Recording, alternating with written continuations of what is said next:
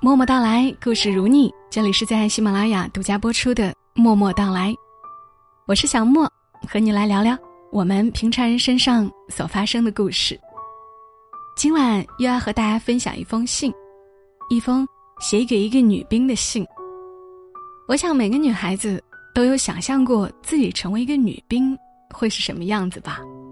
那有听友发来这样一封信，我觉得还蛮特别的，所以想要读出来。和大家一起感受一下惊人之间的爱情。当我开始在电脑上敲下这些文字，证明你的生日越来越近了，因为我向你承诺过，我一定会用你想不到的方式让我的全世界认识你。但我不知道这封信是否适合被发表，能否会在你生日那天准时登稿，但我仍愿一试。我希望你能看到。一字不差的看到我的文字。这封信也写给所有在部队服役的战友，特别是女兵同志们。我知道，我们的故事不同，但却有相似的经历。那天你是即将入伍的新兵，我是教官，我们第一次见面。我作为新兵役前集训的教官，去操场上接你们。当我第一次见到站在排头的你。我就觉得，这姑娘好高啊，起码有一米七五吧。你说你第一次见到我就心动了，不知道是因为我的军装，还是我不同于其他教官的冷峻。后来的训练中，我对你其实并没有太多的关注，更谈不上照顾。但是我发现我们在许多场合都能遇到，即使饭堂的位置也是一致的。后来的训练中。接触逐渐增多，我察觉了你看我时不一样的眼神。我刻意与你保持距离。你和女兵连其他女兵说：“一班长是我的，谁也不许动。”我真不知道你还有这么霸气的一面。每一次站军姿，你总是最认真的那一个。你说这样就能引起我的注意了。我开始让你们跑五公里，你就这样完成了你人生的第一个五公里。这对于之前跑八百米都会昏倒的你是巨大的挑战。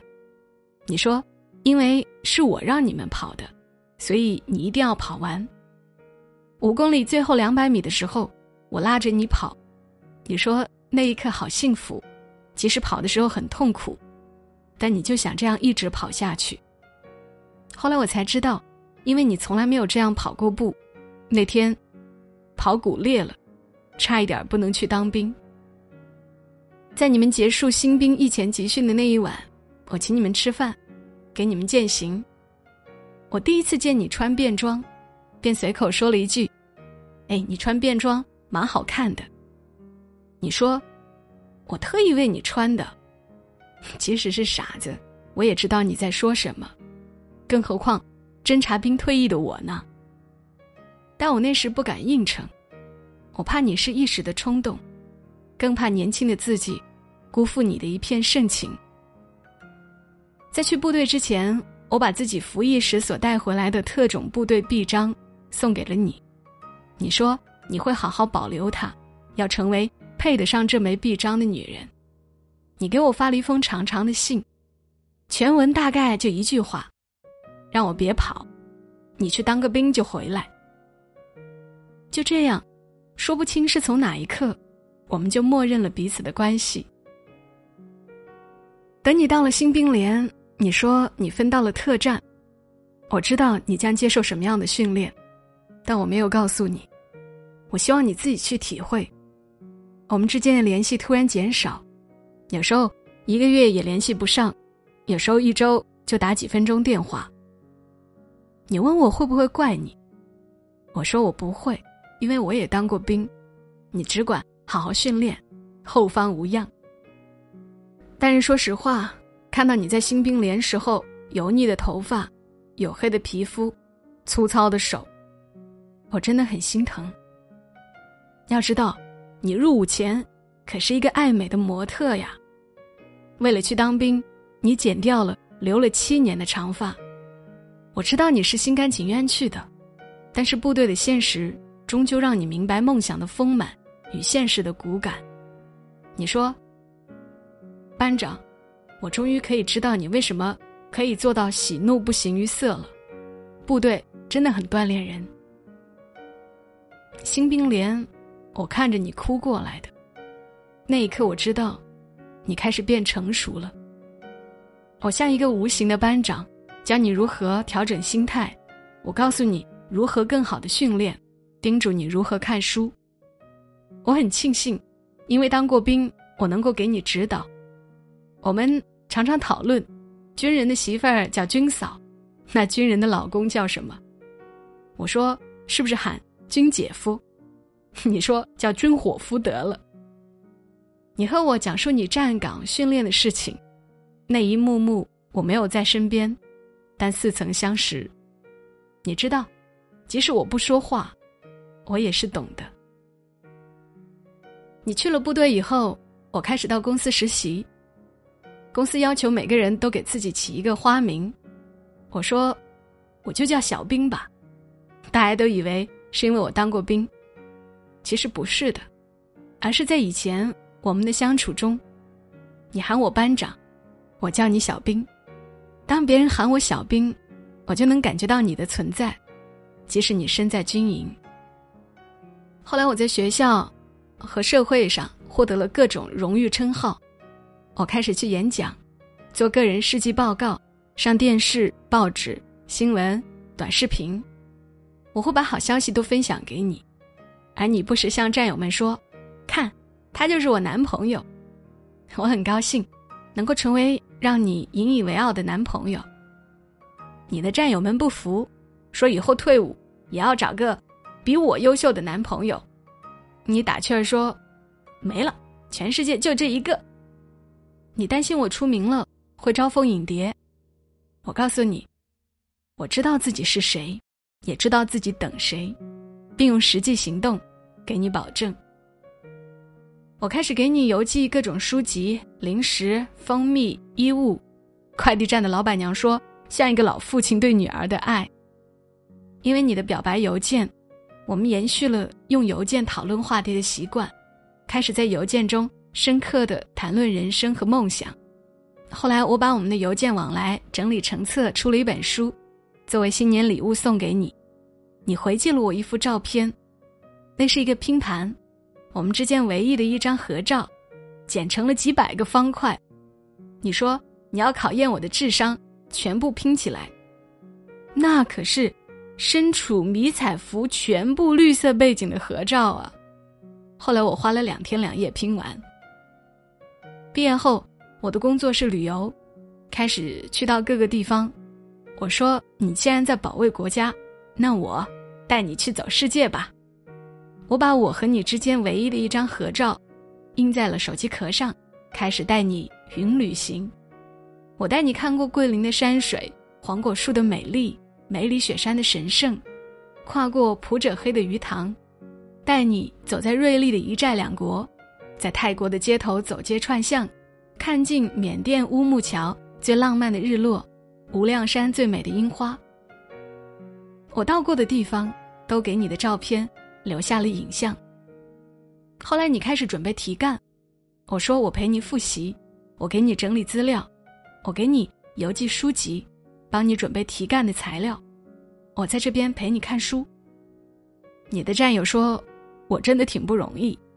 我说能陪你一起做事，我心里乐着呢。但是你也有不懂事的时候。后来因为训练，因为你的家庭矛盾，你消失了两个月。我担心了两个月，我找遍所有能联系到你的战友，开始询问你的状况。你的战友说你很好，不用担心。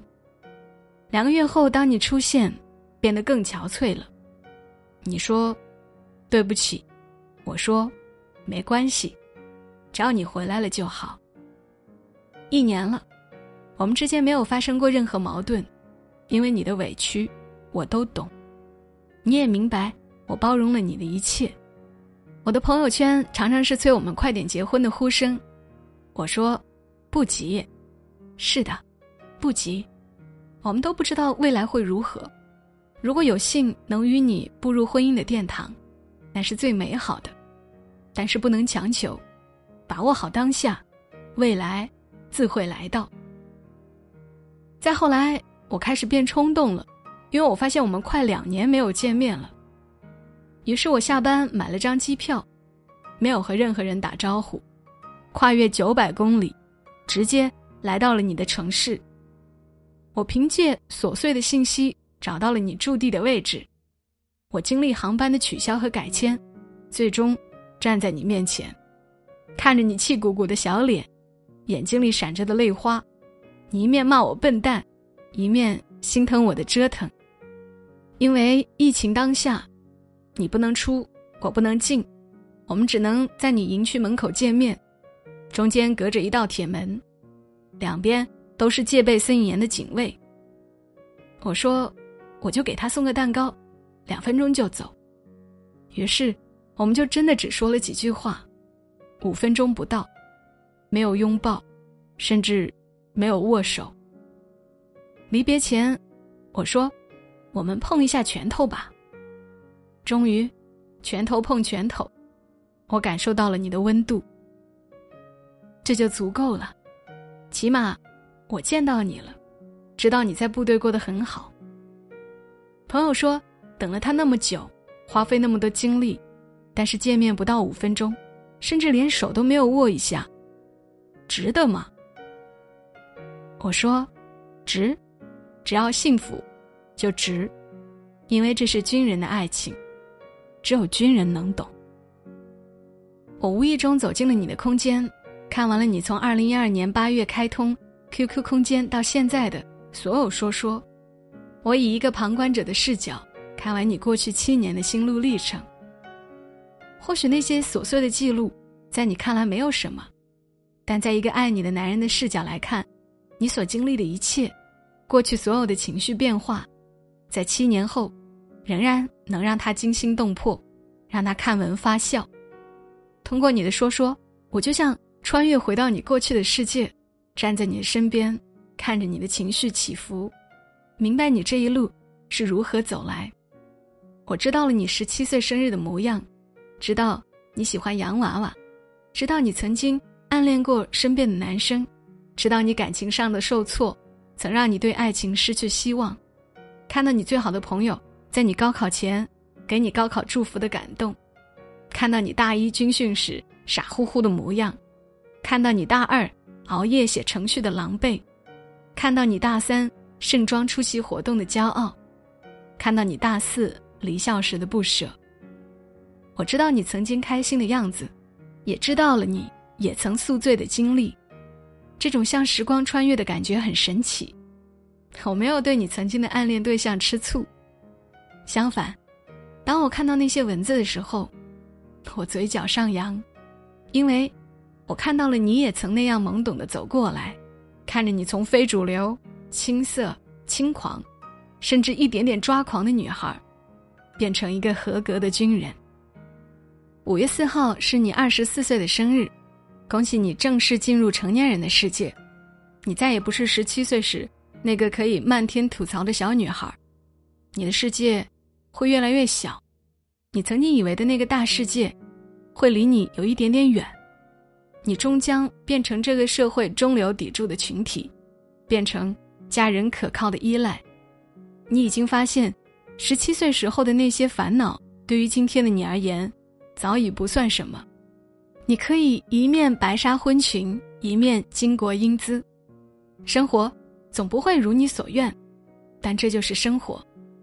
二十四岁了，你必须明白这个道理，然后继续阳光的为自己的梦想努力。你说你希望我的全世界都知道你，你想多和我有几张合照，但我说不急，他们会认识你的。今天就是这个时刻了，所有女兵。你们也曾是公主，你们仍将是公主。总有一些人宠着你们这些铿锵玫瑰。汪国真曾说：“要输就输给追求，要嫁就嫁给幸福。”再次祝你生日快乐！再次向所有女兵致敬。未来路漫漫，生活从来都是一场远行，路上总有同行人。我曾身穿军装保护过你。现在是你在保护我了，谢谢你把青春给了祖国，也给了我。信就写到这里吧，多保重。班长，二零二零年五月，写于军营外。